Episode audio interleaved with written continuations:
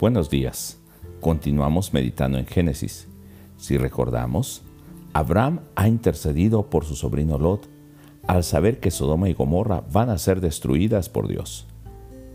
Cuando los ángeles llegan, los hombres de aquel lugar quieren tener relaciones sexuales con ellos, todos los varones. Los ángeles libran a Lot y le meten a la casa. Y también dejan ciegos a los varones para que desistan de su intención. Al siguiente día, Lot procura convencer a sus yernos para que escapen, porque la ciudad va a ser destruida, pero ellos toman a broma esto. Así que finalmente los ángeles eh, sacan a Lot y lo dejan en un lugar distante. Pero veamos lo que hoy nos dice Génesis 19, versos 24 al 38.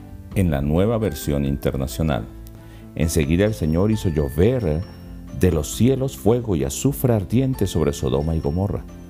Las destruyó y por completo junto con las demás ciudades y aldeas de la llanura.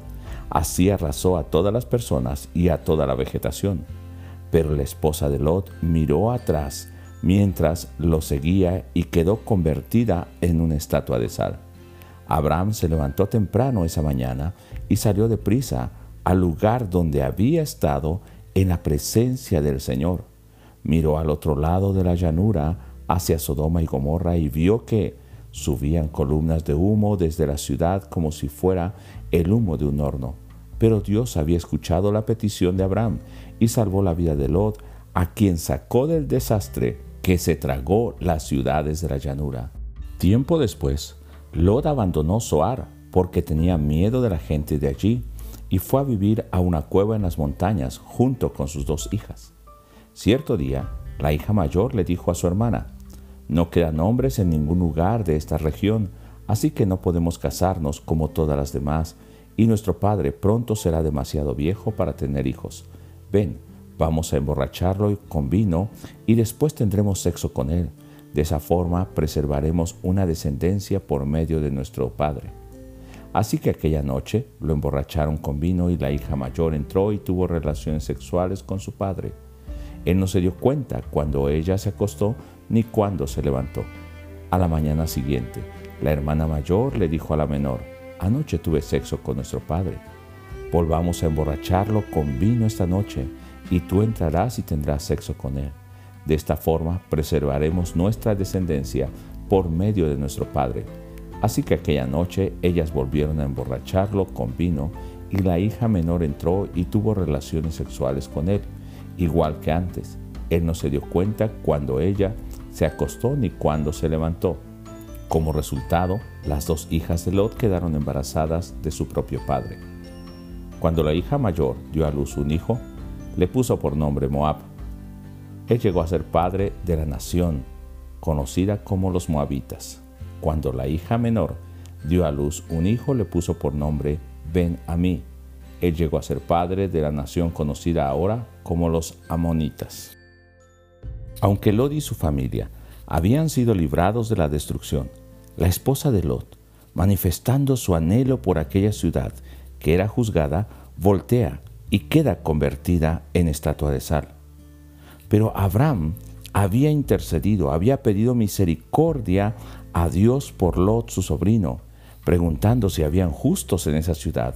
Y llegó el momento en que Dios le dijo que no había ningún justo. Él entonces pide por Lot. Sin embargo, vemos que al final eh, de seguir lo que su propia vista, su corazón y el deseo de Lot le llevaron a aquella llanura fértil, termina viviendo en una cueva, sin riquezas, sin criados, sin ganado, al no escuchar al ángel de Dios también, al huir de la aldea, también después, por temor, sale de Zoar y va a vivir en cuevas.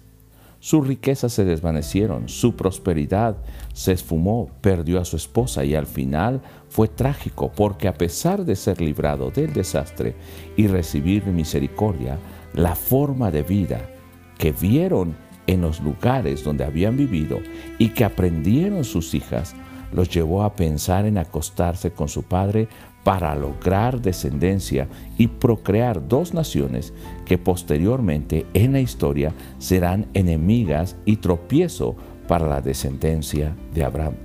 Sodoma y Gomorra son el ejemplo de juicio para las naciones vecinas que vivían perdidamente y también para la posteridad, para nosotros, para aquellas personas que se alejan del temor de Dios.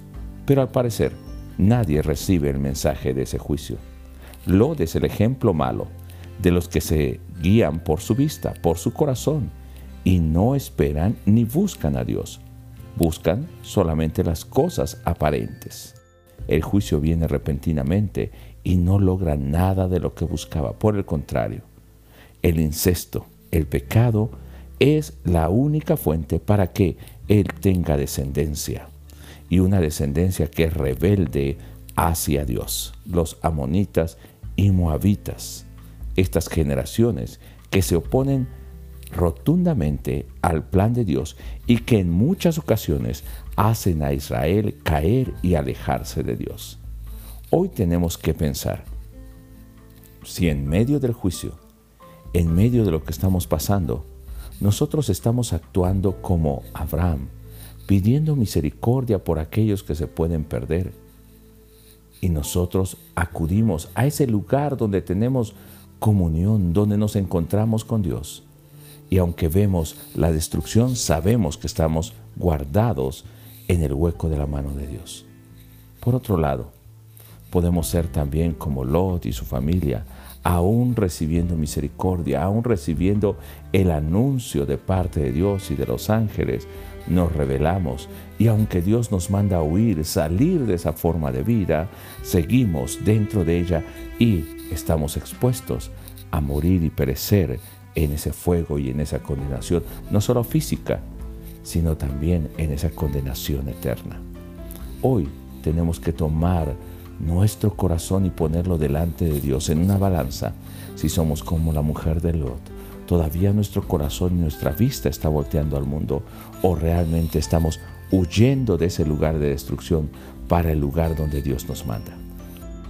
Hoy entremos en la presencia de Dios, al lugar de su encuentro dobleguemos nuestro corazón y pidamos misericordia primeramente por nosotros, que haya arrepentimiento en nuestra vida y que verdaderamente estemos siguiendo la voluntad de Dios.